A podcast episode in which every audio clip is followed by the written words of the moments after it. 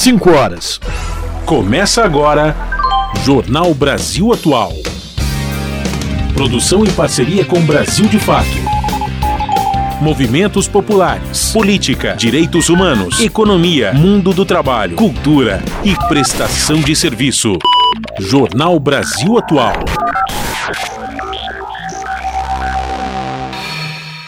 Olá, muito boa tarde. Rafael Garcia, junto com Cosmo Silva, apresentando mais uma edição do Jornal Brasil Atual. E estas são as manchetes de hoje. Lula entrega ao presidente do Congresso a proposta de plano plurianual que prevê investimento de mais de 13 trilhões de reais em políticas públicas nos próximos quatro anos. E o ministro da Fazenda, Fernando Haddad, nega mudar a meta de déficit zero primário para o orçamento de 2024. Segundo o ministro, o projeto de lei está pronto e deve ser entregue amanhã ao Congresso. O presidente Lula indica a advogada Daniela Teixeira para uma das vagas em aberto no Superior Tribunal de Justiça. Seu nome será agora avaliado e sabatinado pelo Senado. A Luísio Mercadante afirma que Brasil pode atingir emissão zero de carbono. O presidente do BNDES, Banco Nacional de Desenvolvimento Econômico e Social, destaca que meta pode ser alcançada antes do ano de 2030.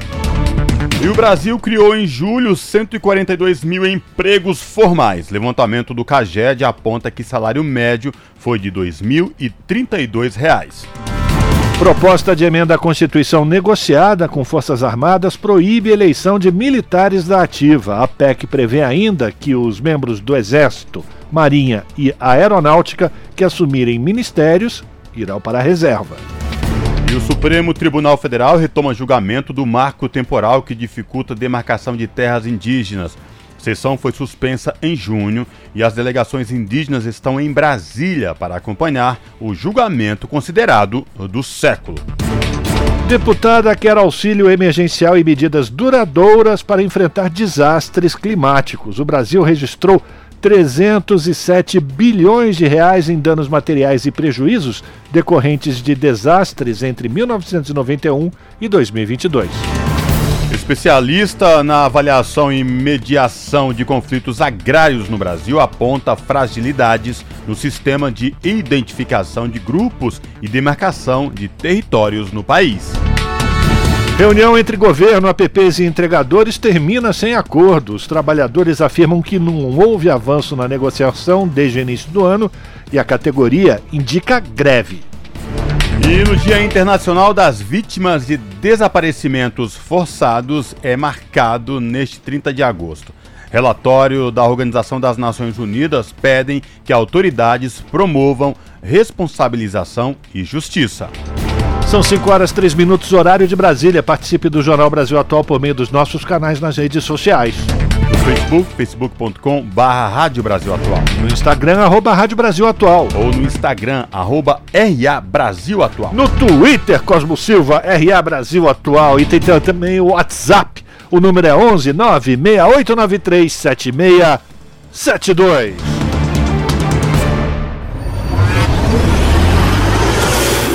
Jornal Brasil Atual, uma parceria com Brasil de Fato.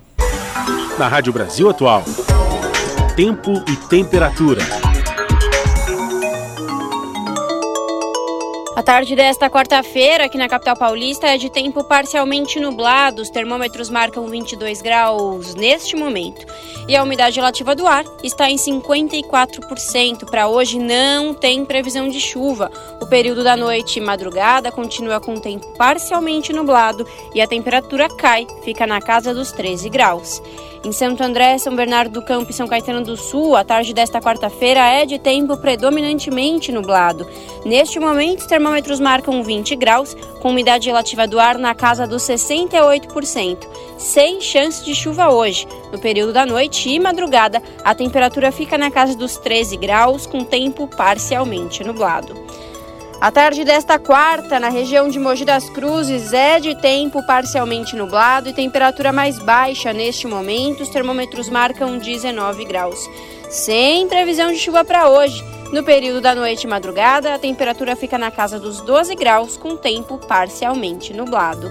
E em Sorocaba, a tarde desta quarta-feira é de tempo limpo, ensolarado. Os termômetros marcam 25 graus neste momento. A umidade relativa do ar está na casa dos 44%. Não tem previsão de chuva para hoje em Sorocaba. A madrugada continua com tempo limpo e a temperatura fica na casa dos 13 graus. No finalzinho do jornal, eu volto para falar como fica o tempo nesta quinta-feira. Na Rádio Brasil Atual, está na hora de dar o serviço. Vamos lá, 5 horas, 5 minutos. Trânsito aqui na cidade de São Paulo, final da tarde de quarta-feira. A CT, a Companhia de Engenharia de Tráfego, diz que nesse momento são 325 quilômetros de congestionamento na cidade. A pior região, segundo a CT, neste momento é a Zona Oeste, apresentando 124 quilômetros de lentidão. Temos a Zona Sul na sequência com 74, Zona Leste com 55, região Central 37 e, por fim, região Norte 35 quilômetros de ruas e avenidas monitoradas pela CT com trânsito congestionado. Lembrando aos motoristas que possuem carros placas finais 5 e 6 que até às 8 da noite estão proibidos de circular no centro expandido de São Paulo, das 5 às 8. Você, a gente tem aqui na cidade de São Paulo o rodízio de veículos. Portanto, se o seu carro tem um final com esses, né? Uma, o seu carro tem uma placa com final 5 ou 6, encoste que senão você vai levar multa.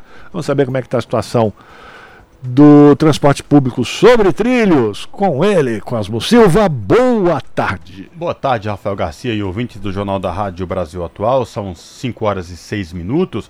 O metrô informa que todas as linhas estão operando em situação normal para os passageiros, sem nenhuma intercorrência neste momento, nesta tarde de quarta-feira, e esta mesma situação se repete nos trens da CPTM, que é a Companhia Paulista de Trens Metropolitanos, que atende a capital e grande São Paulo, incluindo o ABC Paulista. E, portanto, você que pretende utilizar as linhas de trens da CPTM nesta tarde de quarta-feira não vai encontrar nenhum problema.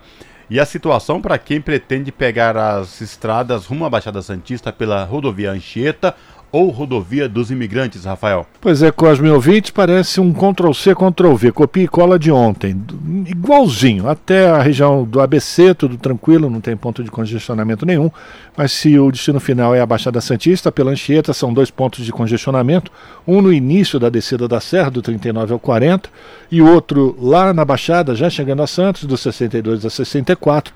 Pelo mesmo motivo, segundo a concessionária, excesso de caminhões. Na Imigrantes, a mesma coisa. Chegando ao litoral, 3 quilômetros de trânsito lento, segundo a concessionária, dos 67 aos 70, mas aí na, imigra na Imigrantes por conta do excesso de veículos, de carros. O sentido contrário, que de quem está na Baixada e vem agora para o Planalto de São Paulo, não vai encontrar nenhum ponto de congestionamento, não tem neblina no alto da serra, portanto, se você vai pegar a estrada, sabendo que vai pegar esses dois pontos de lentidão, boa viagem. Eba, olha o groove. Aqui é Pedro Luiz, ouvintes da Rádio Brasil Atual. Rádio Brasil Atual, Rádio Brasil Atual, Rádio Brasil Atual. Jornal Brasil Atual. Uma parceria com Brasil de Fato. São 5 horas e 8 minutos. O presidente Lula indica a advogada Daniela Teixeira para uma das vagas em aberto no Superior Tribunal de Justiça, o STJ. As informações na reportagem de Daniela Longuinho. Teixeira fazia parte de uma lista tríplice elaborada na semana passada pelos ministros do STJ a partir de nomes apresentados pela Ordem dos Advogados do Brasil e enviada ao presidente da República para indicação. Ela era a única mulher da lista. Agora caberá ao Senado Federal proceder uma sabatina e aprovar o nome da advogada para a Corte Superior. A vaga decorre da aposentadoria do ministro Félix Fischer, que ocorreu em agosto de 2022.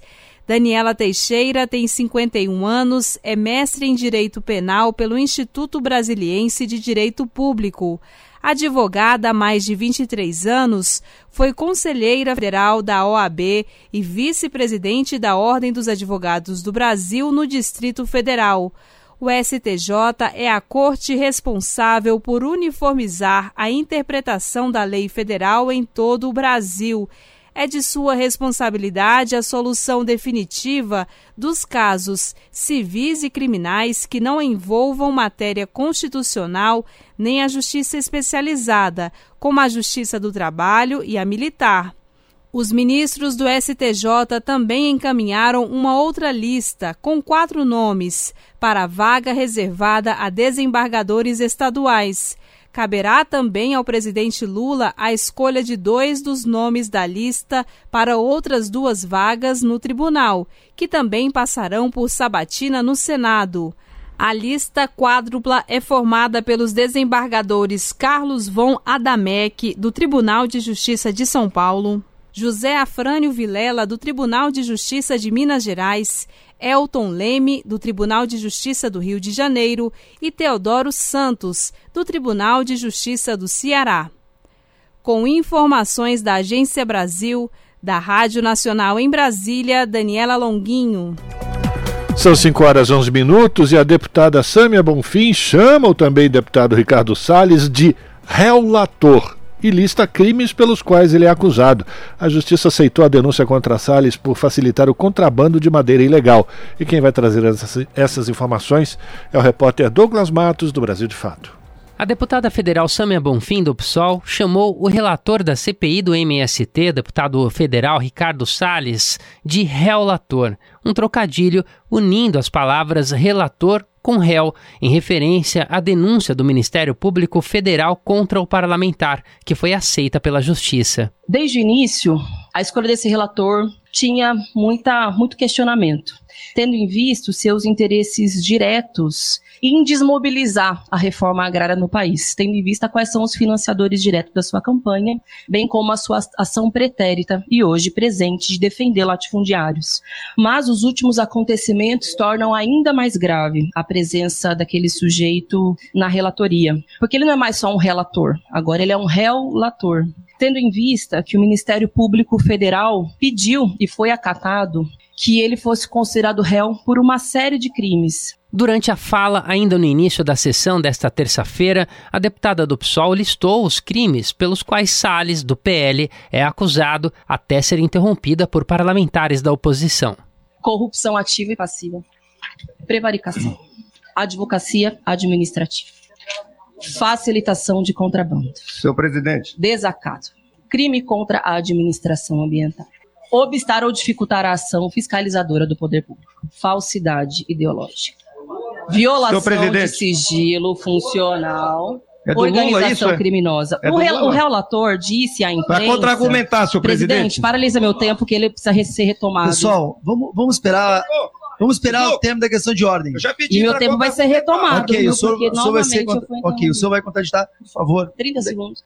Em seguida, ao ter o tempo reposto, Samia criticou a postura de Salles, relacionando a de outros bolsonaristas que também foram denunciados à justiça. Eu acho bastante irônico, porque enchem a boca para tentar criminalizar o movimento social e todos aqueles que lutam por direitos no Brasil, mas na verdade os criminosos são vocês. E eu suspeito, inclusive, que com o senhor Ricardo Salles vai acontecer o mesmo fim que está acontecendo com a Zambelli, com o próprio Bolsonaro e com toda a sua patota no entorno.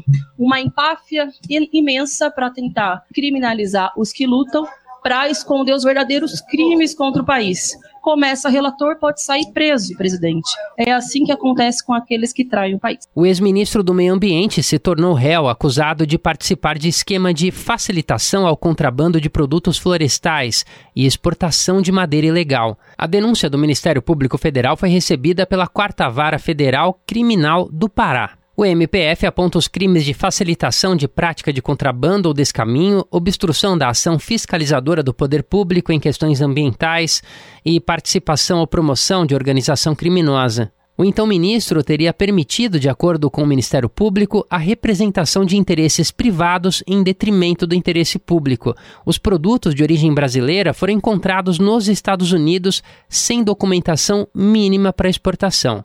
O transporte só teria sido possível graças à ajuda de dois servidores do Ibama. Eles teriam legalizado de forma retroativa cinco contêineres de madeira que tinham chegado aos países compradores sem autorização do órgão. Os funcionários públicos, segundo o MPF, emitiram certidões e um ofício sem valor jurídico a fim de liberar a madeira apreendida para exportação. O documento, no entanto, não foi aceito ao entrar nos Estados Unidos. Além de Ricardo Salles, outras 21 pessoas foram denunciadas pelos mesmos crimes de corrupção passiva e atentado contra a flora e organização criminosa. Nas redes sociais, Salles disse que está certo que, abre aspas, a seriedade e a imparcialidade do judiciário demonstrarão a falácia ali contida, fecha aspas. De São Paulo, da Rádio Brasil de Fato, locução Douglas Matos. São 5 horas e 15 minutos. A CPI das ONGs ouviu um antropólogo especialista na avaliação e mediação de conflitos agrários em vários estados do Brasil. Ele apontou fragilidades no sistema de identificação de grupos e demarcação de territórios no país. Da Rádio Senado, quem traz os detalhes é Bianca Mingotti. A CPI das ONGs, que investiga atividades de organizações não governamentais financiadas com dinheiro público na região da Amazônia, ouviu o antropólogo Eduardo Mantoanelli Luz, especialista na avaliação e mediação de conflitos agrários em vários estados brasileiros. Eduardo já atuou em órgãos estatais, como a Fundação Nacional dos Povos Indígenas, FUNAI, e denunciou a atuação do órgão e as fragilidades e peculiaridades do sistema de identificação, de reconhecimento de grupos étnicos no Brasil e de demarcação de territórios. Eduardo denunciou ainda a atuação de antropólogos no processo demarcatório. De acordo com ele, o sistema é frágil e não existe seriedade na avaliação. Segundo ele, não existem critérios ou limites concretos para o que pode vir a ser reivindicado e, eventualmente, demarcado como terra indígena. O antropólogo afirmou ainda que tudo depende da interpretação do profissional ou do movimento indigenista. Para Edward, o Brasil precisa rever com urgência os marcos regulatórios que estabelecem critérios para a identificação de grupos étnicos e demarcação de territórios no país. Ele afirmou que os agentes do indigenismo estão infiltrados em diversos órgãos governamentais, trabalhando em prol de interesses contrários aos das populações indígenas. Eduardo disse que o Instituto Socioambiental, ISA, já manipulou o processo demarcatório de terras indígenas e que a demarcação territorial se tornou um comércio multimilionário. De acordo com o antropólogo, até 2014, o ISA recebeu mais de 20 milhões de dólares para proteger terras indígenas na bacia amazônica. O antropólogo afirmou ainda que o aparato indigenista socioambiental tem um projeto de demarcar pelo menos 25% do território nacional como terras indígenas e pelo menos 150 a 200 ONGs socioambientais inspiram desconfiança no país. Edward criticou ainda a expansão das ONGs em território nacional e o seu poder de segregação. Essas associações indígenas recebem dinheiro das ONGs, que por sua vez recebem dinheiro das fundações internacionais, que por sua vez, ou fundações ou agências de cooperação. Quem paga o sanfoneiro escolhe a música. Essa é a, essa é a fala, muito acertada por sinal. E a música que está sendo tocada no Brasil é um grande requiem da soberania nacional, um requiem do, da, da miscigenação, daquilo que nós tínhamos de mais, que, que mais nos orgulhava, para dar espaço a uma política pública segregacionista, territorialista, que toma conta do Brasil. Os parlamentares aprovaram ainda requerimentos de convite a Rita Maria Pereira, diretora executiva do Instituto do Homem e Meio Ambiente da Amazônia, Amazon, e ao diretor executivo do Instituto de Pesquisa Ambiental da Amazônia, André Guimarães. Já a presidente da FUNAI, Joênia Wapichana, deverá prestar informações sobre visitantes estrangeiros em territórios sob jurisdição da entidade. Sob a supervisão de Rodrigo Rezende, da Rádio Senado, Bianca Mingotti. São 5 horas 19 minutos e a Luísa Mercadante afirma que o Brasil pode atingir emissão zero de carbono. O presidente do BNDES destaca que meta pode ser alcançada antes de 2030. Informações com Fabiana Sampaio. O presidente do BNDES, Aloysio Mercadante, afirmou nesta terça-feira no Rio de Janeiro que o Brasil precisa apresentar uma proposta ambiciosa para ser o primeiro país a atingir a taxa de zero emissão de carbono entre os países do G20 e antes de 2030. De acordo com o Mercadante, o país tem condições para isso, porque metade das nossas emissões vem do desmatamento e 24% do uso da terra. Ter uma matriz energética limpa, segundo ele, também ajuda nessa meta. O presidente do BNDES reconheceu que o Brasil tem uma responsabilidade enorme no enfrentamento da crise climática, já que somos o país que tem 25% das florestas tropicais e adiantou que o BNDES prepara uma proposta de impacto para o problema. A nossa sugestão, que nós estamos trabalhando no BNDES, é nós apresentarmos um grande projeto de restauração e regeneração da floresta amazônica. A nossa meta tem que ser, ao longo de um período histórico que ainda precisa, ser estudado e definido, nós replantarmos 50 milhões de hectares. Nós já reduzimos em 41% o desmatamento agora. Com isso, nós vamos retirar 600 milhões de toneladas de carbono do planeta e vamos atingir não só a nossa meta, como contribuir decisivamente para reverter, porque não tem nenhum outro projeto com esse alcance disponível no planeta. Mercadante participou do seminário Thinking 20 ou Pensando 20 no Palácio da Cidade, sede da Prefeitura do Rio. O seminário debateu propostas para a agenda de trabalho das reuniões do G20 de 2024, ano em que o Brasil assume a presidência do grupo e será o anfitrião do encontro que vai acontecer em novembro na capital fluminense. O economista norte-americano Jeffrey Sachs, professor da Universidade de Colômbia, foi um dos convidados. Em sua fala, Sachs destacou a importância dos investimentos para a Amazônia brasileira. Ele afirmou que os países ricos deveriam investir bilhões de dólares para ajudar o Brasil a salvar a floresta. O Brasil tem sua luta. Devemos queimar a floresta tropical ou salvá-la. Essa é uma verdadeira luta política neste país. Pelo amor de Deus, salve, por favor. E deveríamos estar pagando bilhões ou dezenas de bilhões de dólares para ajudá-los a fazer isso, porque é para toda a humanidade. Jeffrey Sachs também comentou sobre a entrada de mais seis países no grupo dos BRICS, anunciada na última reunião na África do Sul na semana passada. O economista avalia que esse foi mais um passo para a transição de um mundo unipolar, com a dominação dos Estados Unidos, para um mundo multipolar. Sachs destacou que o BRICS agora representa mais de 35% do PIB PIB mundial. Da Rádio Nacional no Rio de Janeiro, Fabiana Sampaio. Você está ouvindo? Jornal Brasil Atual. Uma parceria com Brasil de Fato. São 5 horas e 22 minutos. Incêndios queimaram mais de 30% do Pantanal em 2020, ou seja, cerca de 45 mil quilômetros quadrados de floresta foram devastados.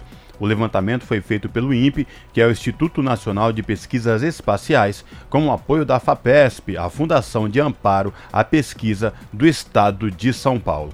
O número desse estudo é superior ao estimado em levantamentos anteriores. Antes, a perda estimada de vegetação tinha sido entre cerca de 14 mil e 36 mil quilômetros quadrados. Ainda, de acordo com os dados, entre 1 de janeiro e 28 de agosto deste ano, o Pantanal registrou quase 400 foco, focos de fogo. Nesse mesmo período, em 2020, o número chegou a quase 9 mil focos de queimadas, o maior desde 1998. O estudo apontou ainda que é preciso melhorar os dados de impactos do fogo em regiões sensíveis às mudanças climáticas, como o Pantanal, que é a maior área úmida tropical do mundo. E essa preocupação aumenta agora, já que o fenômeno El Ninho pode deixar o bioma mais seco e vulnerável ao fogo. 5 horas 24 minutos e deputada quer auxílio emergencial e medidas duradouras para enfrentar desastres climáticos. Em Brasília, o repórter José Carlos Oliveira acompanhou esse debate sobre uma proposta que está em análise na Câmara. Vamos ouvir. A deputada Talíria Petroni, do PSOL do Rio de Janeiro, admitiu alterar o projeto de lei sobre auxílio emergencial de um salário mínimo em situações de enchente e seca, ou até mesmo elaborar nova proposta mais abrangente para corrigir lacunas da atual legislação. O anúncio ocorreu ao término da audiência conjunta de três comissões da Câmara dos Deputados com especialistas e moradores de áreas afetadas por recentes desastres climáticos. A deputada é coordenadora do Grupo de Trabalho sobre Clima na Frente Parlamentar Ambientalista e apresentou a proposta de auxílio emergencial no ano passado, após uma sucessão de tragédias de inundações e secas no país.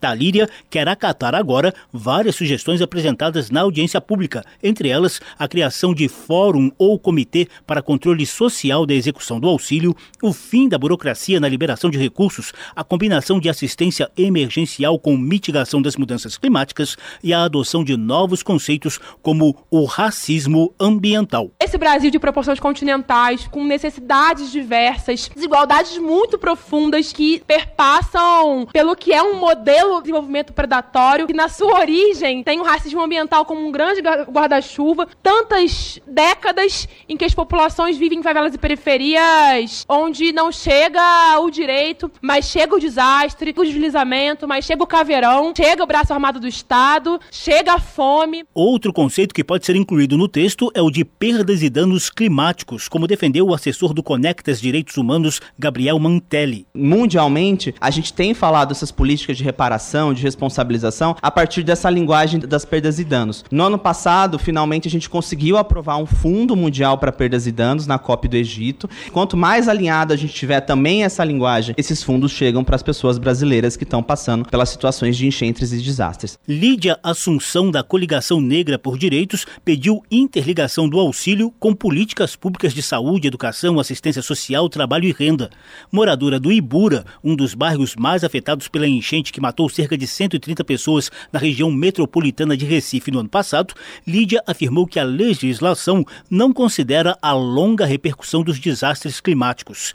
Pesquisador do CEMADEM, Centro Nacional de Monitoramento e Alerta de Desastres Naturais, Vitor Marquezini, concordou que é preciso manter a solidariedade e as ações concretas de socorro mesmo depois da emergência. Há muitos casos em que não temos um número de mortes durante a emergência da inundação, mas ao longo do processo de reconstrução e recuperação, nós temos muitas pessoas que morrem de depressão e outros impactos psicossociais. Então é importante pensar nesse auxílio duradouro. Segundo Macchesini, o Brasil registrou 307 bilhões de reais em danos materiais e prejuízos decorrentes de desastres entre 1991 e 2022.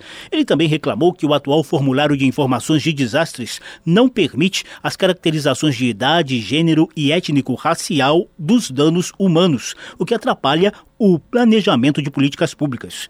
Vítima da seca no interior do Ceará, Maria de Jesus, do Movimento dos Sem Terra, cobrou medidas efetivas de reflorestamento e de armazenamento de água não só a bolsa pela bolsa. Precisamos ir além. Nós temos que enfrentar o problema estrutural, principalmente em relação às matas ciliares, a recuperação dos nossos rios. Gisele Sá, do Instituto de Referência Negra Peregum, sugeriu que os deputados aproveitem o momento para corrigir instrumentos que não têm funcionado na lei que criou o auxílio emergencial financeiro para atingidos por desastres em 2004. No momento, a proposta da deputada Talíria Petroni é analisada com outros seis projetos de lei na Comissão de Saúde da Rádio Câmara de Brasília, José Carlos Oliveira. São 5 horas e 28 minutos. Samia Bonfim chama Ricardo Salles de relator e a lista crimes pelos quais ele é acusado. Pois é, mas a gente vai falar sobre esse assunto. A gente já falou sobre esse assunto, né, Cosmo? Então a gente, o que vai acontecer agora? É a gente vai falar sobre o marco temporal que começou, foi retomado o julgamento hoje lá pelo Supremo Tribunal Federal e a gente acompanha a partir de agora essas informações. Cerca de 600 indígenas vão acompanhar o julgamento do marco temporal por parte do STF diretamente de Brasília nesta quarta-feira. As caravanas começaram a chegar na capital federal desde o domingo, dia 27, para participar de uma mobilização coletiva em frente à Suprema Corte Brasileira em prol da rejeição da tese, que começou a ser analisada em 2017, mas já teve o julgamento adiado diversas vezes de lá para cá. Uma comitiva da APIB, Articulação dos Povos Indígenas do Brasil, está em negociação com a polícia do STF para que cerca de 50 lideranças do grupo possam acompanhar a manifestação de voto dos magistrados diretamente do plenário. Também está em fase de diálogo uma combinação com as forças de segurança do Distrito Federal. Isso para que o restante dos indígenas possa monitorar a sessão do lado de fora, numa espécie de vigília, assim como foi feito em outras datas. Um dos líderes que compõem a coordenação executiva da PIB, Dinaman Tuxá, afirma que para o segmento, a observação presencial do julgamento e o acompanhamento do lado de fora do prédio tem não só um sentido político, mas também místico para os povos tradicionais. A nossa presença uh, nas proximidades e até mesmo no plenário do Supremo é também um momento da gente emanar os, os, nossos, a nossa força enquanto povos indígenas. Até porque quando a gente está nas proximidades, né, a gente faz os nossos rituais, a gente é, chama as outras forças né, que nós acreditamos, que faz parte da nossa cultura, que faz parte do nosso dia a dia dentro da comunidade, a gente traz os nossos protetores, né, nós traz os nossos anciões para fazer o rezo, para fazer os rituais né, nós acreditamos que essa força pode colaborar com o julgamento a favor dos povos indígenas. De acordo com a APIB, as delegações incluem ônibus que partiram de São Paulo, Santa Catarina, Rondônia, Pará, Rio Grande do Sul, Mato Grosso, Acre, Minas Gerais e Bahia. Um grupo de 80 integrantes do povo Xokleng de Santa Catarina chegou à capital federal na noite da última segunda-feira, dia 28. O caso da comunidade é o foco do julgamento, porque a ação que está sob análise dos ministros trata justamente da terra indígena habitada pelos Xokleng e também pelos povos Kengang e Guarani. Os ministros vão decidir se a área pode abarcar trechos disputados pelo governo estadual de Santa Catarina e fazendeiros locais. A tese do marco temporal se ampara na ideia de que as comunidades tradicionais só têm direito a terras que já estivessem ocupadas ou sob disputa desde antes da promulgação da Constituição Federal de 1988. Nesta terça-feira, dia 29, na véspera da retomada do julgamento, foi comum observar entre os indígenas os relatos de ansiedade diante do placar que venha a ser firmado pela corte a respeito do caso. A espera se torna ainda mais tensa quando o assunto é o voto do ministro Cristiano Zanin, que foi indicado por Lula e assumiu o posto recentemente. Em poucas semanas de atuação na corte, ele já rejeitou a descriminalização da maconha, a equiparação da transfobia e da homofobia ao racismo, assim como votou contra a ação que tratava de violência policial sofrida por indígenas. Isso deixou em alerta lideranças indígenas que temem um possível voto favorável ao marco temporal. O possível voto de Zanin também deixou apreensiva a universitária Isabel Tucano, que veio do Paraná, junto com outros três colegas, para acompanhar o julgamento. A gente espera que ele se sensibilize, porque nós também somos conservadores dentro da nossa questão é, do saber indígena, né? Então, que ele entenda também que o nosso saber indígena também é uma forma de conservar, e conservar justamente dele, para a família dele, um ar que seja respirável, né? uma água limpa, né? Até o momento, o placar na Suprema Corte está em um voto favorável ao marco temporal por parte de Cássio Nunes, indicado por Bolsonaro, e dois votos contrários à tese, sendo esses dois últimos vindos dos ministros Alexandre de Moraes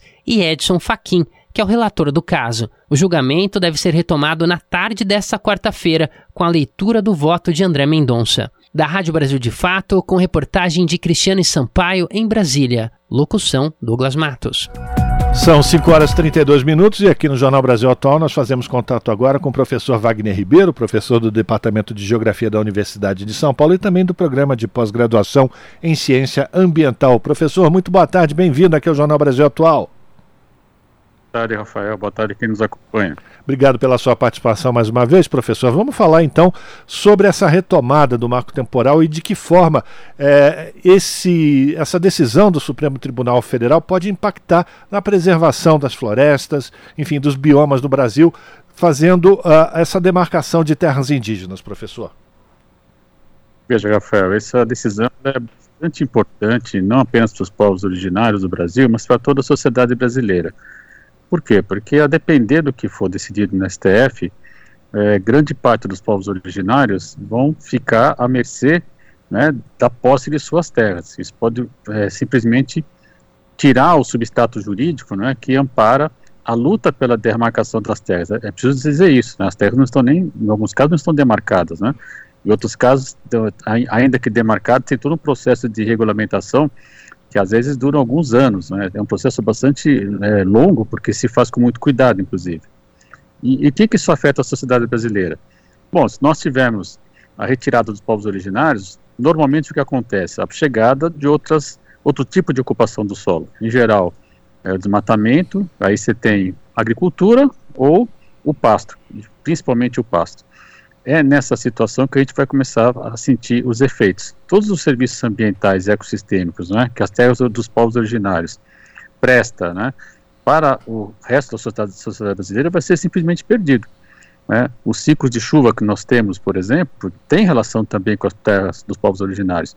E quando a gente fala isso, é, é, é muito simples provar. Né? Quando a gente pega qualquer documento do próprio IBAMA, ICMBio e, e outros órgãos, né, pesquisadores, enfim, é, a gente descobre, Rafael, uma coisa muito importante. O estilo de vida que os povos originários mantêm, ele acaba tendo uma capacidade de conservação da natureza maior do que as próprias unidades de conservação do governo federal, por exemplo, e mesmo governos estaduais. Então, é preciso ter clareza que, é, ao não reconhecer não é, esse marco temporal, o STF estaria prestando também um serviço para a sociedade brasileira, porque vai garantir a posse da terra né, para os povos originários que vão continuar mantendo seu estilo de vida e, ao mesmo tempo, mantendo os serviços ambientais e ecossistêmicos que nós precisamos para manter, por exemplo, chuva que temos hoje no país, etc., entre outras questões. Né? Então, é de fato uma decisão muito importante que a gente tem que estar bastante atento, né? e eu espero que o STF seja sensível. Outra questão fundamental, né? os povos originários, eles não têm uma temporalidade como a nossa. É um absurdo você querer impor uma temporalidade, 1988, que é o que se argumenta, né, para um povo que não reconhece essa temporalidade. Então aí também tem uma questão, eu diria, cultural, né, antropológica até, é, que deveria ser considerada também pelos, pelos, pelos ministros do STF. Nós não temos, quem, quem, onde está escrito que nós temos o direito de impor um tempo, portanto, o um marco temporal, né, para um povo originário que tem outra maneira de olhar o mundo, de organizar sua, sua vida e outra relação com o tempo. Então, essas questões me parece que seriam suficientes né, para que o marco temporal não fosse avante. Professor Wagner Ribeiro Cosmo falando, boa tarde, obrigado por falar com a gente. E, professor, quase 10 anos que já vem se arrastando aí o julgamento do marco temporal. Ele começou tramitando na corte desde 2016. É uma expectativa muito grande porque, enfim, uma década praticamente desta luta, mobilizações em várias ocasiões dos povos tradicionais lá em Brasília e vários cantos do país. É, eu queria sua avaliação do ponto de vista de uma possível sensibilidade ou um meio termo do STF, inclusive a Folha de São Paulo, o Portal UOL traz que ah, nos bastidores o Supremo Tribunal Federal já articula aí uma questão de achar um meio termo para se resolver esse impasse. Queria lhe ouvir a sua expectativa, especialmente desse julgamento, se não tiver mais outro pedido de vistas e o julgamento arraste por mais tempo, professor. Veja, Cosmo, o pedido de vista é uma estratégia, né? É, não apenas para ganhar tempo, mas também uma estratégia política de você, ao longo né, do, do, da vista do, de, de, quem pediu, geralmente são três, seis meses, depende de cada de regra de cada casa, né? É, você tem um tempo político para você tentar é, administrar essas diferenças. Mas eu acredito que nesse caso não há o que é, o, o, não há como, como, como vamos dizer, não há o que conciliar. Né? É, os povos originários têm que ter o seu direito reconhecido pelo que são e, e evidentemente, né, independente de você introduzir um marco na história. É, eu costumo falar muito para os meus alunos a seguinte frase: a história não começa quando você faz, começa a fazer parte dela. Né? É muito comum, às vezes, jovem pesquisador né, muito entusiasmado com a sua tese, né? Falei, puxa, achei uma, um assunto muito importante. Sim, é verdade, mas para que você chegasse a esse ponto muito importante, quantos outros trabalhos anteriores foram necessários? Então a história não começa quando a gente entra nela, né? A história dos povos originários não tem nada a ver com a história do, da Constituição brasileira, da sociedade brasileira, ela é muito anterior e é isso que está em questão. Né? Na verdade, são visões de cultura que estão sendo discutidas, né? visões de tempo que estão sendo discutidas, e isso é muito profundo. Tem um pesquisador espanhol, Juan Martínez Allier, que define isso até em termos conceituais. Né? Ele fala: nós estamos diante de uma disputa de valores, né? uma disputa de juízos, né? de valores distintas. Não dá para comparar o valor da sociedade ocidental, né? com toda a sua matriz jurídica que vem lá é, da, da, Grécia Antiga, né? É, depois direito romano, enfim, é, com uma matriz indígena é, que tem outras premissas. Por exemplo, para eles é importante estar junto de uma área de, como foi dito há pouco na matéria, né, estar presente ali onde vai ser votado. É, isso para muitas pessoas não quer dizer nada, mas para eles é algo importante. Então, estamos diante de dois universos distintos, né? E do meu ponto de vista é necessário respeitar a alteridade, ou seja, pensar exatamente como é, nós devemos em si né, reconhecer a, a, participação deles na sociedade brasileira e o serviço que eles nos prestam também. Né? Tem inclusive um ganho para a sociedade brasileira em manter as terras junto aos povos originários. A gente está conversando com o professor Wagner Ribeiro, professor do Departamento de Geografia da Universidade de São Paulo e do Programa de Pós-Graduação em Ciência Ambiental. Professor Wagner, para a gente terminar, vamos juntar duas coisas. O senhor já falou da importância da uh, demarcação das terras indígenas, do serviço que, essas, uh, que os povos originários uh, oferecem para a humanidade de uma forma geral, né, na, na da preservação das florestas, dos biomas, e a gente já está enfrentando uma situação que os meteorologistas já estavam alertando e que muitas vezes as pessoas falavam: ah, as gerações futuras vão sofrer os efeitos, os impactos das mudanças eh, de temperatura no planeta Terra por conta da ação do homem. Mas parece que isso já está acontecendo agora. A gente já tem a formação de um grande furacão lá no, no, no hemisfério norte, já chegando na Flórida, fruto do aquecimento das águas do, do Atlântico Norte, né, professor? Uma coisa tem relação com a outra? Total relação, Rafael. É muito bom essa lembrança, porque é, efetivamente, né, nós estamos registrando, e aí não sou eu, né, é só você pegar os relatórios, todos eles mostram uma maior quantidade de eventos intensos, né, de eventos de alta intensidade, como infelizmente esse furacão, que até a informação que eu tive até recentemente, já levou a duas mortes né, na, na, na Flórida. Enfim, então nós estamos assistindo já né, uma repercussão importante né, das consequências do desmatamento né, por exemplo, as consequências do uso intensivo de combustíveis fósseis. Né. É, é evidente que se você retirar dos povos originários a, a, possibilidade de manter seu estilo de vida, vai haver uma substituição da, da, da cobertura original, portanto, o desmatamento, ou seja, vai estar também contribuindo para o agravamento do efeito estufa. Então, de fato, né, nós já temos sim evidências bastante contundentes, infelizmente, é, de que é, nos últimos anos, cada vez mais frequente, né, eventos dessa, dessa ordem de grandeza.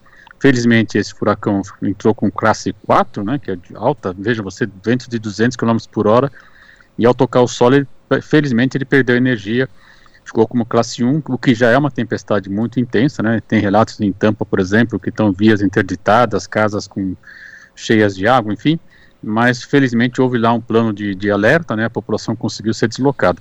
Fosse um país com menos capacidade de, e cultura do risco também, certamente, infelizmente, poderíamos ter é, muitos mais mortes, ainda que seja lamentável duas mortes, mas ocorresse em outros países com menos capacidade de resiliência, né, teríamos uma situação ainda mais grave. Agradecer a participação do professor Wagner Ribeiro, professor do Departamento de Geografia da Universidade de São Paulo, do Programa de Pós-Graduação em Ciência Ambiental. Professor, mais uma vez, muito obrigado pela sua atenção com os ouvintes da Rádio Brasil Atual e renovar o convite para na próxima semana nós voltarmos a falar sobre a importância do meio ambiente, do clima, da preservação da natureza. Muito obrigado, professor. Ah, Rafael, um abraço a todos aí. Conversamos com o professor Wagner Ribeiro aqui no Jornal Brasil Atual. Jornal, Jornal Brasil, Brasil Atual. São 5 horas e 42 minutos.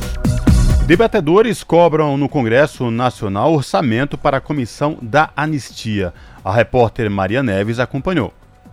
Durante o seminário 44 anos da Lei da Anistia, Justiça no Marco da Democracia, representantes de anistiados políticos defenderam a necessidade de garantir orçamento para as ações de reparação e mesmo para a reestruturação da Comissão de Anistia. De acordo com a presidente da comissão, Eneade Stutz e Almeida, hoje o órgão conta com 21 conselheiros e apenas 20 funcionários administrativos. Com isso, a comissão comissão não tem condições sequer de colocar os processos de pessoas que requerem anistia em votação. Enea Almeida afirmou que no governo Dilma Rousseff ocorria o julgamento de até 100 processos de uma vez, mas sem equipe, hoje são poucos casos julgados. Estamos com um grupo de, de funcionários muito reduzido. Nós temos 20 funcionários, 20 pessoas na equipe administrativa para aprontar os processos, colocar em julgamento e finalizar o julgamento. Então, a gente só consegue colocar em pauta pouquíssimos processos. O petroleiro anistiado Luciano Campos ressaltou que a comissão não tem recursos sequer para que os conselheiros de diversas partes do Brasil viajem até Brasília para participar do julgamento dos processos. Luciano Campos reclamou ainda que o último governo fez uma espécie de caça às bruxas e anulou até mesmo anistias concedidas em 2002. E, segundo explicou, governos só podem cancelar atos administrativos até cinco anos depois da decisão. A presidente da Comissão de Anistia, Enea Almeida, reforçou a necessidade de assegurar recursos no orçamento também para o pagamento das indenizações aos anistiados. Para isso, defendeu ser fundamental a mobilização das associações de anistiados para incluir a demanda no orçamento do ano que vem, que começa a ser discutido em setembro. A deputada Jandira Fegali, do PCdoB Fluminense, ressaltou que as demandas realmente ganham mais força quando há mobilização social e defendeu a inclusão de verbas para as ações de reparação às vítimas da ditadura de 1964 na lei orçamentária. Muitos países já fizeram o seu dever de casa, o Brasil de fato está atrasado.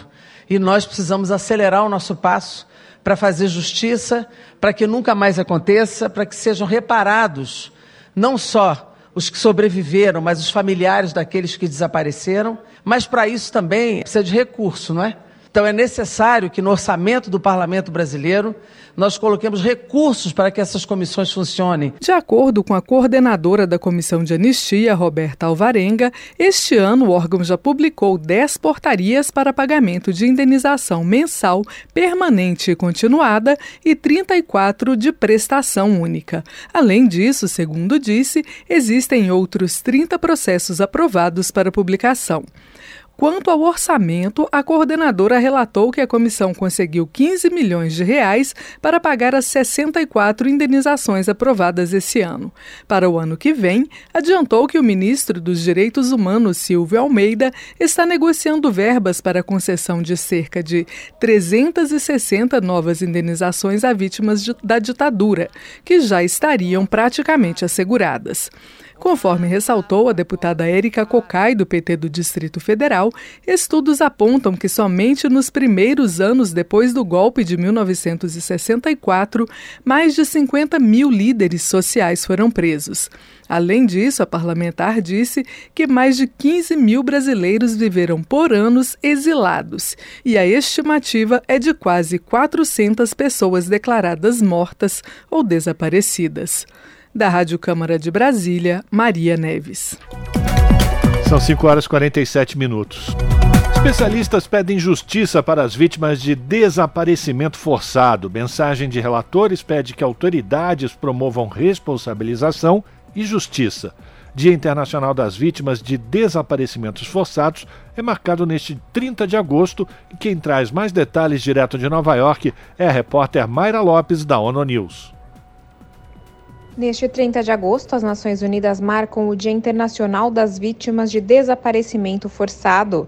Para a data, especialistas em direitos humanos pedem que as autoridades forneçam acesso à justiça para as vítimas, incluindo qualquer indivíduo que tenha sofrido danos como resultado direto de um desaparecimento forçado. O grupo de relatores da ONU e regionais afirma que garantir o direito das vítimas à justiça exige a tomada de todas as medidas necessárias para descobrir a verdade. Eles alertam que garantir o acesso à justiça e a responsabilização adequada é essencial para transmitir uma mensagem forte de que o desaparecimento forçado, um crime previsto no direito internacional dos direitos humanos, não é permitido nem tolerado. Para eles, na luta diária pela justiça, as vítimas enfrentam frequentemente ameaças, intimidação, represálias e estigmatização. Os especialistas afirmam que isso deve acabar e as vítimas devem ter acesso à assistência jurídica gratuita para garantir que a sua situação financeira não as impeça de procurar justiça. Da ONU News em Nova York, Mayra Lopes. São 5 horas e 49 minutos. E o Palácio do Planalto e suas lideranças no Congresso Nacional se mobilizam para apresentar uma proposta de emenda à Constituição, uma PEC, que regulamente o papel político das Forças Armadas. A ideia é, na essência, proibir militares da ativa de disputar eleições e ocuparem cargos no primeiro escalão do executivo. Os escândalos envolvendo o ex-ajudante de ordens, tenente-coronel Mauro Cid, seu pai, general Mauro Lorena Cid e outros militares no governo de Jair Bolsonaro reacenderam o debate. A PEC não, tro não toca no artigo 142, como a anterior, mas mexe no artigo 14, determinando que apenas militares da reserva possam ser eleitos e os que quiserem assumir cargos de ministros de Estado deverão ir para a reserva, que é a alteração do artigo 87. Hoje, com uma simples licença, os militares da ativa podem se filiar a partidos políticos e disputar eleições. Depois, os licenciados são autorizados a voltar aos quartéis. Você está ouvindo? Jornal Brasil Atual. Uma parceria com Brasil de Fato. 5 horas e 50 minutos e o presidente Lula assinou nesta quarta-feira o PPA, projeto de lei do Plano Plurianual 2024-2027, que foi entregue ao presidente do Congresso Nacional, senador Rodrigo Pacheco, em cerimônia no Palácio do Planalto. O documento está ancorado em seis prioridades e elenca 88 programas que serão desenvolvidos nos próximos quatro anos. As prioridades do governo são combate à fome e redução das desigualdades, educação básica, atenção primária e especializada em saúde, neoindustrialização, trabalho, emprego e renda, novo programa de, aceleramento, de aceleração do crescimento, novo PAC, e combate ao desmatamento e enfrentamento da emergência climática. Durante seu discurso, Lula destacou a qualidade da participação social na construção desse plano plurianual e afirmou que a classe política deveria ter, segundo ele, humildade de dar mais espaço à sabedoria popular. O novo PPA prevê 13 trilhões e 300 bilhões de reais para políticas públicas em quatro anos. Lembrando, o Plano Plurianual é uma das três leis orçamentárias do Brasil, ao lado da Lei de Diretrizes Orçamentárias, a LDO, e da Lei Orçamentária Anual, a LOA. Ele é elaborado há quatro anos, sempre no primeiro ano do mandato presidencial e tem a vigência a partir do segundo ano. São 5 horas e 51 minutos e a proposta de orçamento será entregue ao Congresso nesta quinta-feira. E quem traz as informações é a repórter Priscila Mazenotti. A peça orçamentária para o ano que vem já está pronta e será entregue ao Congresso nesta quinta-feira, dia 31 último dia de prazo, segundo a Constituição. O texto foi concluído há cerca de duas semanas, antes do presidente Lula viajar à África. É o que disse o ministro da Fazenda, Fernando Haddad. E ele vem equilibrado, segundo o ministro, ou seja, sem superávit e sem déficit. No dia 31, a gente apresenta os parâmetros, os dados, as medidas fiscais, já fechado com o planejamento, a área econômica toda o orçamento está indo equilibrado. Equilibrado significa que as receitas primárias são iguais às despesas primárias. Entendeu? Nesta terça-feira, a junta orçamentária se reuniu com o presidente Lula. Na pauta, além do envio do orçamento, a sanção do arcabouço fiscal, que prevê justamente zerar a meta de déficit primário com margem de 0,25 ponto percentual do PIB. A sanção deve ocorrer nos próximos dias. Já sobre a proposta de desoneração da folha de pagamento, o ministro afirmou que está aberto a discutir mudanças, principalmente uma feita pelo Senado, que reduz de 20 20% para 8% a alíquota previdenciária paga por 3 mil municípios. São locais com até 142 mil habitantes. Eles alegam que precisam dessa medida por causa da queda de arrecadação. Já o ministro admitiu encolhimento da arrecadação em julho, o que acabou afetando as prefeituras por causa da repartição menor do Fundo de Participação dos Municípios, mas afirmou que é preciso esperar ainda os dados de agosto e acrescentou que sobre esse assunto não foi procurado pelos setores e que está aberto a sentar com representantes dos municípios para conversar. O fato é que a Câmara aprovou nessa terça-feira a urgência dessa proposta que desonera a folha de 17 setores da economia e nesta quarta deve votar o texto em plenário. Da Rádio Nacional em Brasília, Priscila Mazenotti. 5 horas e 53 minutos e governadores de vários estados aqui do Brasil foram ao Senado para debater a reforma tributária. Entre os pontos de preocupação destacados estão a perda de receitas e de autonomia dos estados e municípios sobre a sua arrecadação, a criação do Conselho Federativo e o critério de distribuição do Fundo de Desenvolvimento. Quem vai trazer mais informações para a gente é a repórter Yara Farias Borges. Por iniciativa do senador Jorge Cajuru, do PSB de Goiás, uma sessão de debates temáticos discutiu com os governadores a reforma tributária. Entre os pontos citados como preocupantes, os governadores destacaram a possibilidade de perda de receitas com a unificação do ICMS, que é estadual, e do ISS municipal pela criação de um tributo único, o IBS Imposto sobre Bens e Serviços. Outra preocupação é com o sistema de governança do Conselho Federativo, que será responsável pela repartição do IBS entre estados e municípios. Governador de Goiás, Ronaldo Caiado resumiu a fala de muitos governadores sobre a possibilidade de os estados perderem dinheiro e ficarem sem autonomia sobre sua própria arrecadação. Não é possível que eu, como governador do estado, eu amanhã venho receber uma mesada de um conselho federativo. Eu tenho um Senado Federal para me representar, um conselho federativo que vai dizer a mim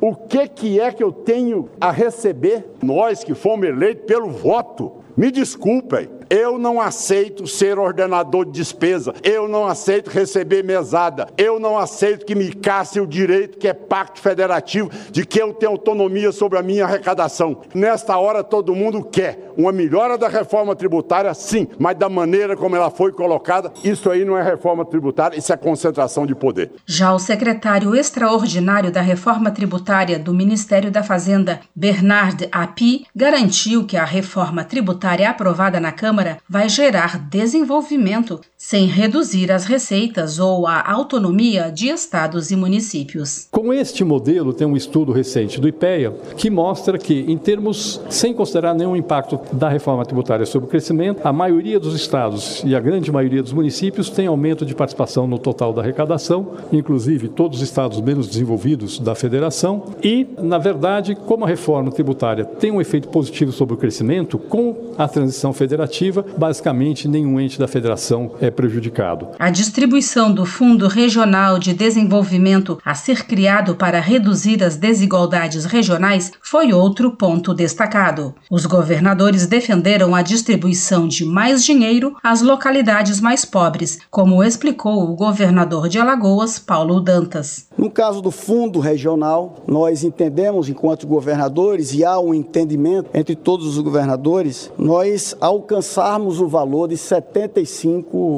bilhões de reais. O critério de rateio e partilha, ele é fundamental para nós diminuirmos desigualdades sociais e nós alcançarmos as pessoas mais humildes, sobretudo no norte e no nordeste a gente entende que o critério tem que ser inversamente proporcional ao PIB. Ao citar que a proposta de extinção do imposto sobre produtos industrializados, PIS e COFINS pode prejudicar empresas do norte, o governador do Amazonas, Wilson Lima, destacou que a Zona Franca de Manaus promove o desenvolvimento na região com 97% de preservação da floresta e pediu que a reforma tributária leve em conta esta situação. Se a Zona Franca de Manaus começa a perder a sua força, é começar a atacar fogo na floresta. O Amazonas é do Brasil. E aí eu faço um apelo para que haja o bom senso do Senado, um bom senso é, da relatoria, no sentido de levar essas questões em consideração. Ao classificar como histórico o momento da reforma tributária, o presidente do Senado, Rodrigo Pacheco, ressaltou que há consenso da necessidade de simplificar o sistema tributário do país. É absolutamente necessário que cada um dos atores envolvidos nesse processo esteja munido de um sentimento de coletividade, que enxergue todo o Brasil e não apenas um interesse local. Queremos um sistema tributário mais unificado, mais transparente, mais claro. Relator da proposta de reforma tributária, o senador Eduardo Braga, do MDB do Amazonas, quer dialogar com todos os setores para construir o texto. Nós estamos no caminho do, do diálogo, da construção das modificações que são necessárias para o aprimoramento do texto e que eu espero poder, até o final do nosso cronograma, ouvindo as audiências e junto com estados, com municípios, com setor produtivo, junto com o governo, a gente possa construir um texto que represente as expectativas de um país que quer crescer, gerar emprego, com justiça social, com desenvolvimento econômico e de forma sustentável para as futuras gerações. Pacheco anunciou que antes da votação da reforma tributária, que está prevista para outubro, serão realizadas outras sessões de debate durante setembro com representantes dos prefeitos e de outros setores da sociedade. Da Rádio Senado, Yara Farias Borges. Esse é o Jornal Brasil Atual. Uma parceria com Brasil de Fato. Pontualmente, 18 horas. Rádio Brasil Atual. Para sugestões e comentários, entre em contato conosco por e-mail redação@jornalbrasilatual.com.br ou WhatsApp DDD 11 96893 7672. Acompanhe a nossa programação também pelo site redebrasilatual.com.br.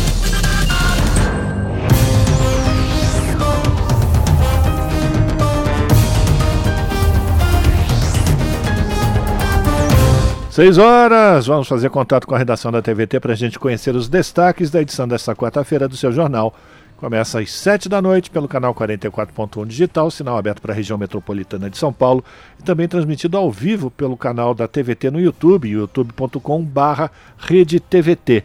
E quem vai trazer os destaques da edição desta quarta-feira é a apresentadora Ana Flávia Quitério. Olá, Flavinha, boa noite. Diga aí, quais são os destaques de hoje? Olá, Rafa, Cosme, Fábio, uma excelente noite a vocês e a todos os ouvintes da Rádio Brasil Atual. Como é que vocês estão, hein? Espero que todos estejam bem, vocês, os nossos ouvintes. E bora lá para os destaques da edição desta quarta-feira no seu jornal. Foi lançada hoje a plataforma virtual de ensino à distância. Para frente, se liga e recicla para que os catadores de material reciclável de todo o Brasil possam se capacitar profissionalmente e formalizar as cooperativas. A iniciativa ela faz parte da parceria entre a ANCAT, a Associação Nacional dos Catadores e Catadoras de Material Recicláveis, a Fundação Dom Cabral e a empresa Novelis. E as aulas elas abordam de gestão administrativa a modos de trabalho que garantam a segurança durante o manuseio dos materiais. Bom, e por que da importância? É sempre bom, né? Importante frisar a importância desses profissionais. Com o trabalho dos catadores no ano passado, o Brasil recuperou mais de 15 mil toneladas de alumínio, de acordo com dados do Atlas da Reciclagem, o que evitou grande extração de bauxita e grandes impactos ambientais. A formação desses trabalhadores é uma forma de dar dignidade a quem ajuda, como vocês puderam ver, a preservar o meio ambiente e também vale ressaltar da importância que é separar os nossos lixos, né? O que é reciclado, o que é lixo orgânico, além de facilitar o trabalho desses catadores, desses profissionais, também a gente está fazendo nossa parte para ajudar a pre preservar o meio ambiente. Então, tenham consciência disso. Bom, outro assunto: o presidente Lula assinou um decreto na última segunda-feira autorizando a criação de um grupo de trabalho que deverá preparar a regulamentação da Convenção 151 da Organização Internacional do Trabalho, que permite a negociação coletiva, entre outros direitos sindicais, aos servidores públicos municipais, estaduais e federais. Vamos falar também, vocês viram, né, toda a repercussão nos últimos dias do caso do apresentador Fausto Silva, que trouxe à tona a questão dos transplantes de órgãos. O Brasil, com o SUS, tem o maior sistema de transplantes do mundo e cobre 88% das cirurgias que precisam de um novo órgão para um paciente. E o transplante de coração do apresentador, né, o Fausto Silva, também acabou gerando uma série de mentiras e até mesmo dúvidas, né? Vamos dizer assim. Principalmente de que ele teria furado a fila por ser rico e também famoso. Mas a gente explica também na nossa reportagem que não é verdade. Até porque essa lista de espera do SUS, ela é baseada em critérios científicos, como tipo de sangue, compatibilidade de peso e altura, também entre outros fatores e o agravamento do estado de saúde do paciente faz ele ser priorizado. Né? Então, como eu disse um pouquinho mais acima, o Brasil ele tem o maior sistema público de transplante do mundo é, em quantidade, né? perde apenas para os Estados Unidos. Mas lá, vocês sabem, né? o serviço de saúde não é público, é pago. Então, essa cirurgia ela é paga, pela, a operação ela é paga e não paga-se barato. Né? Por isso é fundamental fortalecer o SUS para que os brasileiros tenham saúde pública e de qualidade. Por isso eu sempre falo em alto bom som e reintegro sempre. Viva o SUS e aproveito também para deixar meu recado: doe órgãos, porque você vai estar salvando vidas. É um ato generoso, muito bonito, mesmo pós-morte, né? A gente não gosta de falar muito sobre o assunto, tem gente que não gosta, mas é algo inevitável, felizmente. Então, que se conscientizem todos a fazer a doação. Muita gente ainda na fila, não só para transplante de coração, mas tantos outros órgãos, córnea, enfim. Então, se conscientizem. Bom, esses foram os destaques da edição de hoje aqui do seu jornal, mas vale lembrar que para mais notícias e informações é só se conectar pelo youtube.com barra pelo canal 512 para quem tem Claro TV na região do Grande ABC e também pelo 44.1 digital. Então, esses meios vocês conseguem nos assistir pontualmente às 7 da noite com mais uma edição do seu jornal. Bom programa, Rafa, Cosme Fábio. Beijão grande para todo mundo. Uma ótima quarta-feira ainda não acabou, então desejo ainda um finalzinho de dia espetacular para todos. E bora lá assistir o seu jornal hoje, hein? Espero por vocês. Esse é o Jornal Brasil Atual. Uma parceria com Brasil de Fato. São 6 horas e 6 minutos. Pesquisa do Instituto Nacional do Câncer defende tributos maiores para o preço do cigarro. As informações na reportagem de Tatiana Alves. R$ 5,68. Essa é a média de preço do cigarro fabricado no Brasil. Um valor que incentiva o consumo segundo uma pesquisa do INCA, Instituto Nacional do Câncer. O estudo inédito divulgado nesta terça-feira foi feito em parceria com a Universidade de Illinois, em Chicago, nos Estados Unidos. O cigarro legal brasileiro é o segundo mais barato das Américas. O pesquisador do INCA e autor do estudo, André Sclo, defende tributos para o setor como forma de desencorajar o hábito de fumar. Está tendo agora uma, uma, discussão, obviamente, na reforma tributária. É importante que a gente atinja, obviamente, os objetivos de saúde e de política fiscal. Isso a gente vai conseguir através do fortalecimento né, do, de um imposto seletivo para o tabaco, a arrecadação dele possa ser destinada para ações de prevenção e assistência inclusive ações é, de prevenção envolvendo campanhas de sensibilização, de conscientização desse público jovem, adolescente, que é o alvo da indústria do tabaco. Ainda segundo a pesquisa do INCA, cerca de 40% dos cigarros consumidos em território nacional pertencem a marcas que entram no Brasil ilegalmente. O estudo aponta que, após a reforma tributária de 2012, o preço médio do produto legal era quase 150% maior em relação ao cigarro ilegal.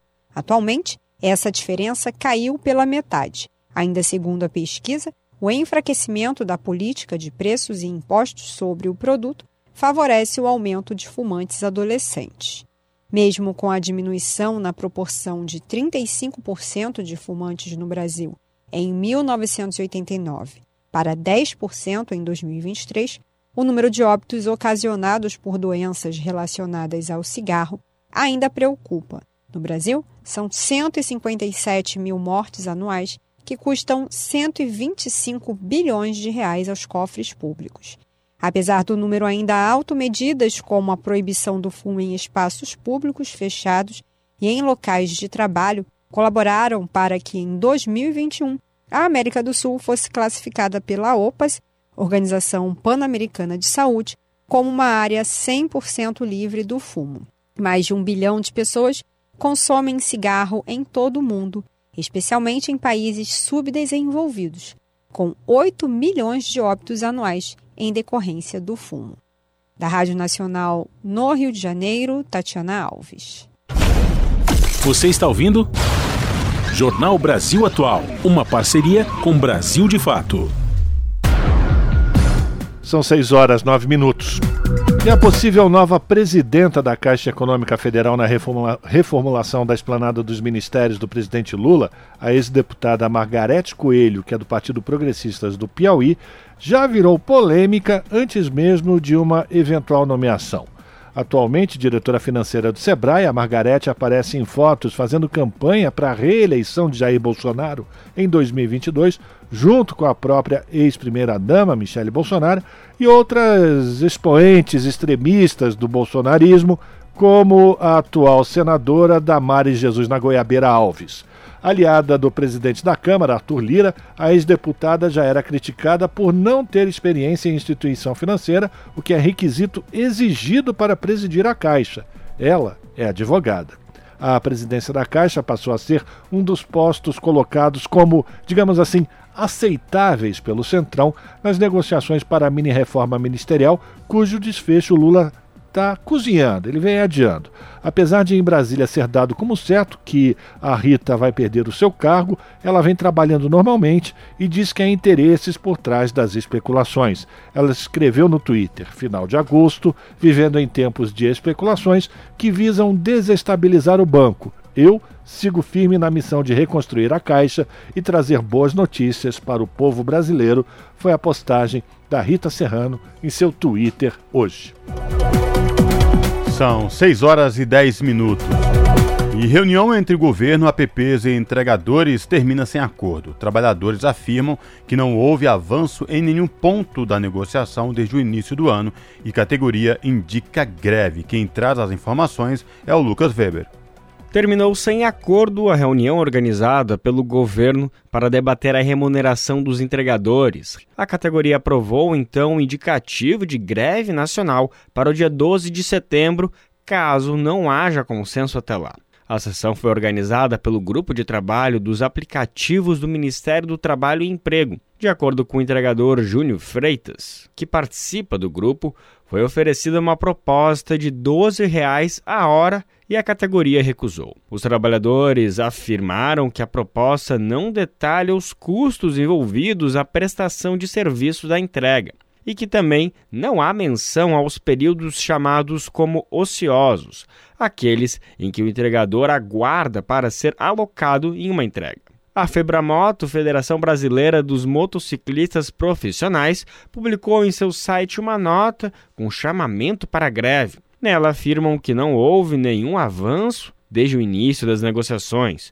De acordo com a federação, a greve tem adesão de centrais sindicais e diversas associações de motociclistas, entre elas a UGT, a Força Sindical, a CUT, a CSB, a NCST, a CTB, o Conselho Nacional de Sindicatos de Motoboys e Motoentregadores, Frente Nacional dos Mototaxistas do Brasil, Febramoto, Fenamoto, Fenordeste, Fetramoto e Aliança Nacional dos Entregadores por Aplicativos. De São Paulo, da Rádio Brasil de Fato, com informações da redação, locução Lucas Weber. 6 horas 12 minutos e o ministro de Minas e Energia diz que vai enviar projeto para reestruturar a divisão dos custos do setor de energia. A repórter Silvia Munhata acompanhou o encontro do ministro com os deputados. O ministro de Minas e Energia, Alexandre Silveira, disse que o governo deverá enviar pelo menos dois projetos de lei em breve para o Congresso. Um que, segundo ele, vai dividir melhor a conta entre a energia paga pelos consumidores em geral e os grandes consumidores, e outro sobre a descarbonização do setor de transporte. O ministro esteve em audiência conjunta das comissões de Minas e Energia e de Fiscalização Financeira e Controle. Silveira citou o caso do Pará, em que a ANEL havia autorizado um reajuste de 16%. Segundo ele, ele foi feita uma negociação e o aumento ficou em 11%, mas o problema teria sido apenas postergado. Ele afirmou que nos últimos anos a maior conta tem ficado com o chamado mercado regulado, que abrange os consumidores comuns. Os grandes consumidores, segundo ele, compram energia no mercado livre e conseguem pagar menos. O ministro disse que o projeto de lei vai tentar reestruturar o setor. Nós estamos chegando perto do colapso do preço da energia elétrica para o consumidor brasileiro regulado.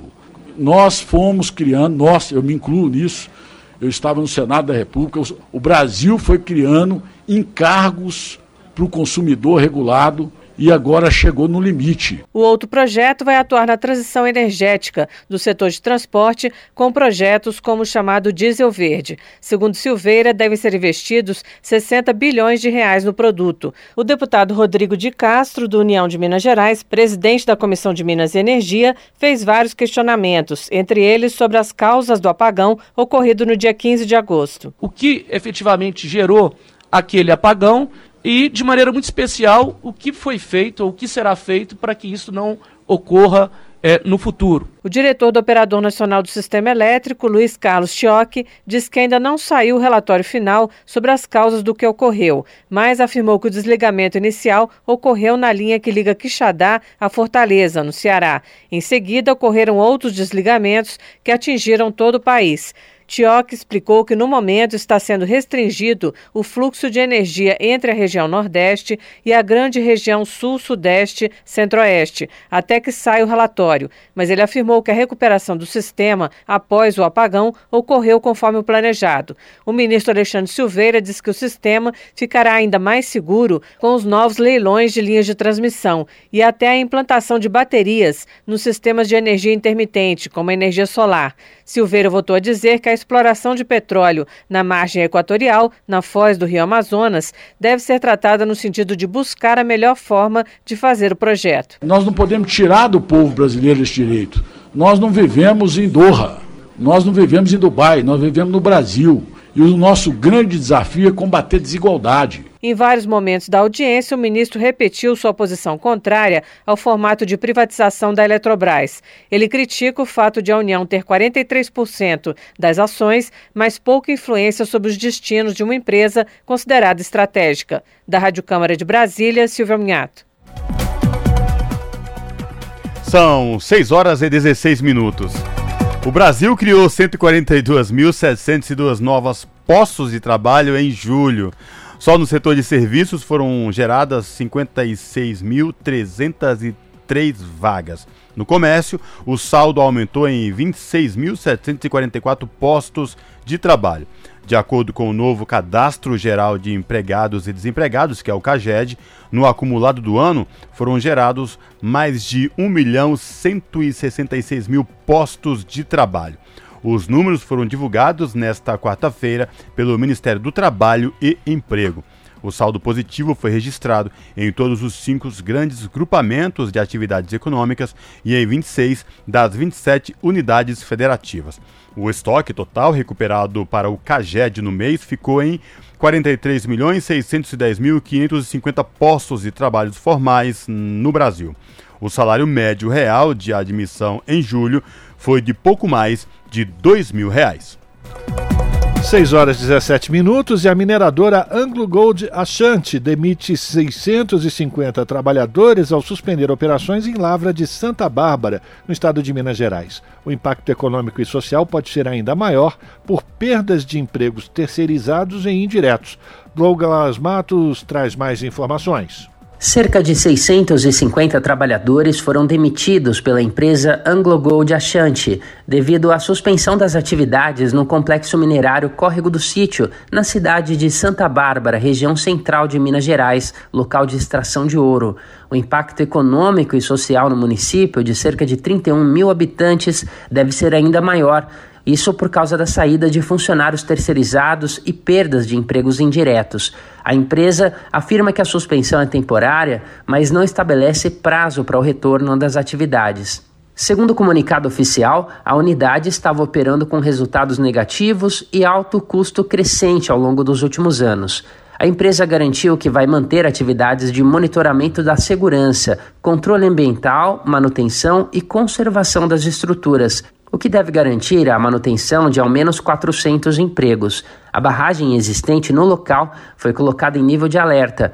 A interrupção das atividades da mina, no entanto, não tem relação com a situação da barragem, já que não é utilizada e está em obras de descaracterização. Ao Brasil de Fato, o coordenador estadual do Movimento pela Soberania Popular na Mineração, MAN, Luiz Paulo Siqueira, destacou uma série de problemas ambientais e de segurança causados pela Anglo Gold Ashanti em Santa Bárbara, como o acionamento acidental de sirenes de emergência em cinco oportunidades. Além disso, ele conta que a empresa já teve de trabalhar para conter trincas na estrutura, mas em maio deste ano elas voltaram a aparecer. Então você cria todo um ambiente de insegurança, de caos, de adoecimento mental, de medo às comunidades que vivem abaixo da barragem. E a empresa tem tido complicações para receber a, os documentos que garantem a estabilidade e a plena segurança da estrutura. Siqueira afirmou ainda que os trabalhadores e trabalhadoras foram pegos de surpresa com as demissões. Nós estamos falando de uma empresa que tem cerca de 2.500 trabalhadores, seja diretos ou terceirizados. É, boa parte da renda do município de Santa Bárbara depende da mina, né, da extração de ouro, de toda a arrecadação, de todos os serviços realizados pela empresa, né, de manutenção, de mecânica, de elétrica é, e também de todo o volume né, de capital que circula na cidade a partir do salário do conjunto de trabalhadores. É, então vai ter uma, um impacto econômico, social na cidade é, enorme. Né? Difícil calcular a dimensão com, de repente, você colocar 2.500 trabalhadores na rua. O processo de demissões começou na semana passada, no último dia 21, quando houve comunicado da interrupção das atividades por no mínimo 48 horas. Passado esse prazo, foi anunciada a suspensão por tempo indeterminado. O Sindicato dos Trabalhadores da Indústria da Extração do Ouro e Metais Preciosos de Santa Bárbara informou ao Brasil de Fato que acompanha a situação de perto e oferece assistência aos trabalhadores demitidos. Da Rádio Brasil de Fato, com informações da redação em Belo Horizonte, Minas Gerais. Locução: Douglas Matos. Você está ouvindo? Jornal Brasil Atual. Uma parceria com Brasil de Fato. 6 horas 21 minutos. Mais de 5 mil violações contra lésbicas foram registradas no país. E esses dados são referentes apenas ao período de janeiro a agosto deste ano. Informações na reportagem de Daniela Longuinho. Os números são do painel de dados da Ouvidoria Nacional de Direitos Humanos, do Ministério dos Direitos Humanos e da Cidadania e mostram ainda a predominância das violações em ambiente familiar e comunitário. De acordo com o balanço divulgado nesta terça-feira, Dia Nacional da Visibilidade Lésbica, as violações de direitos foram registradas por meio de 867 denúncias ao Disque 100. O total corresponde a aproximadamente 25% dos delitos cometidos contra a população LGBTQIA, no período. Para a advogada Roberta Gorôncio, mulher lésbica, militante de coletivos LGBT, como o Resisto do Espírito Santo, o levantamento não reflete a realidade nacional, já que muitas mulheres não fazem denúncias das violações sofridas. Gorôncio avalia por que a violência ocorre principalmente em ambiente familiar. Essa questão do ambiente familiar é o que acompanha a mulher, né? Independente dela ser lésbica ou dela ser é, cis, trans ou heterossexual. Isso daí é uma questão que sempre ocorre, né? As pessoas que praticam a violência, e aí eu destaco que a violência, nesse caso, né, a maioria, a gente está falando do estupro corretivo, é feita por alguém que está próximo. Uma pessoa que não tolera esse tipo de orientação sexual, de acordo com o Disque 100, a faixa etária predominante das vítimas é entre 25 e 29 anos. Já a prevalência do perfil dos agressores é de pessoas de cor branca, na faixa etária de 35 a 39 anos para mulheres e de 40 a 44 anos para homens. Os estados de São Paulo, Rio de Janeiro e Minas Gerais são os que registraram maior número de denúncias, respectivamente. O Ministério dos Direitos Humanos ressalta que não é possível traçar um comparativo com 2022, porque nesse período o formulário do Disque 100 oferecia apenas opção homossexual, sem distinção de tipologia. Nesta terça-feira, duas agendas marcaram o Dia Nacional da Visibilidade Lésbica. Pela manhã, sessão solene na Câmara dos Deputados e à tarde, encontro promovido pelo Ministério dos Direitos Humanos e Cidadania. No segundo evento, a deputada federal Daiane Santos, do PCdoB do Rio Grande do Sul, destacou a importância do respeito à diversidade e falou sobre os direitos pelos quais lutam as mulheres lésbicas brasileiras. Pois eu ressalto que nós não queremos a solidariedade. Nós queremos espaço, nós queremos investimento e nós queremos recurso para poder mudar a cara dessas priorizações. E com isso, eu quero fazer uma saudação a todas aquelas que se dedicaram e por isso, inclusive, perderam a vida. Eu acho que a gente precisa ressaltar isso porque é por conta das violências e desse acúmulo de opressões, inúmeras vezes nós nos unimos. Já a secretária para enfrentamento à violência contra as mulheres, Denise Mota Dal, falou do contexto de agressões e violações no qual muitas brasileiras estão inseridas. Nós temos enfrentado índices muito altos de violência contra as mulheres. Aumento do feminicídio, né? Nós temos a cada seis horas o assassinato de uma mulher no Brasil. Pelo lesbocenso, a afirmação de que no mínimo 24% das mulheres lésbicas sofreram alguma violência sexual. Os últimos indicadores do Anuário Brasileiro de Segurança Pública falam em 74.930 estupros. Vale lembrar que o Disque 100 funciona 24 horas por dia, todos os dias da semana. As denúncias também podem ser feitas pelo WhatsApp 61 99611 0100, pelo site da Ouvidoria Nacional de Direitos Humanos e pelo Telegram, além de videochamada em Libras, a língua brasileira de sinais. Com colaboração de Salete Sobreira, da Rádio Nacional em Brasília, Daniela Longuinho. 6 horas e 26 minutos a gente continua falando da violência contra a mulher agora lá no México. Mulheres em busca de parentes desaparecidos são alvo desse tipo de violência no país. Relator, relatores especiais da Organização das Nações Unidas pedem que o governo garanta que defensores dos direitos humanos que trabalham em desaparecimentos forçados possam operar de forma livre e segura. Ataques e assassinatos estão ligados às redes criminosas que atuam com extorsão, tráfico humano, rapto e corrupção. Da ONU News em Nova York, as informações com o repórter Felipe de Carvalho. Especialistas em direitos humanos da ONU alertam para a violência contra mulheres que procuram entes queridos desaparecidos à força no México. Elas enfrentam intimidação, ataques e mortes violentas. Em maio deste ano, a defensora dos direitos humanos, Teresa Magueial, foi brutalmente baleada enquanto andava de bicicleta em Celaya, Guanajuato. Dois meses antes, a ativista Araceli Rodrigues Nava, que se dedicava a uma busca pelo seu filho desaparecido, foi atacada em Chilpancingo, Guerreiro. Ambas as mulheres eram beneficiárias do Mecanismo Federal de Proteção dos Defensores dos Direitos Humanos e Jornalistas. Os dois casos continuam sob investigação, mas as vítimas e familiares quase não receberam atualizações. Os relatores especiais da ONU pedem que o governo do México garanta que os defensores dos direitos humanos que trabalham em desaparecimentos forçados possam operar de forma livre e segura.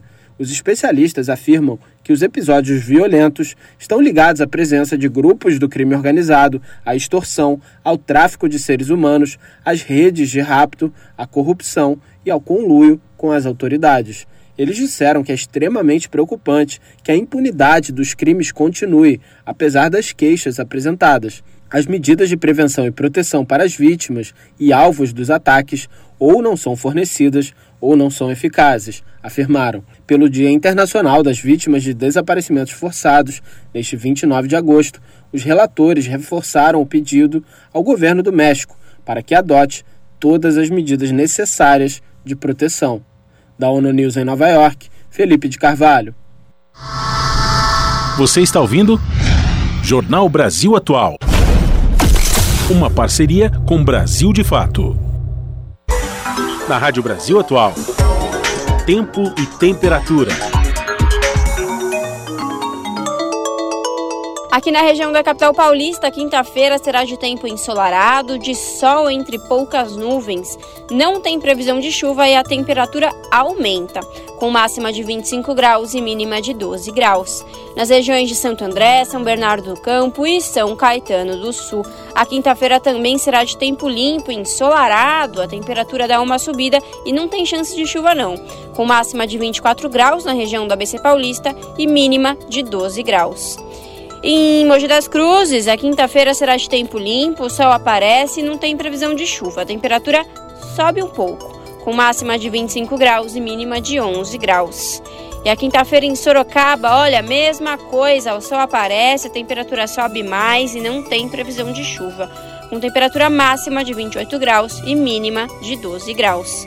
Larissa Borer, Rádio Brasil Atual. E a gente termina aqui mais uma edição do Jornal Brasil Atual, que teve trabalhos técnicos de Fábio Balbini, apresentação de Cosmo Silva e minha, Rafael Garcia. Você fica agora com o papo com o Zé Trajano, às sete da noite, tem o seu jornal com a Ana Flávia Quitério. Nós voltamos amanhã, a partir das cinco da tarde, com mais uma edição do Jornal Brasil Atual. A todas e todos que nos acompanharam até agora, um ótimo final de quarta-feira. Amanhã, então, novo encontro. Até lá!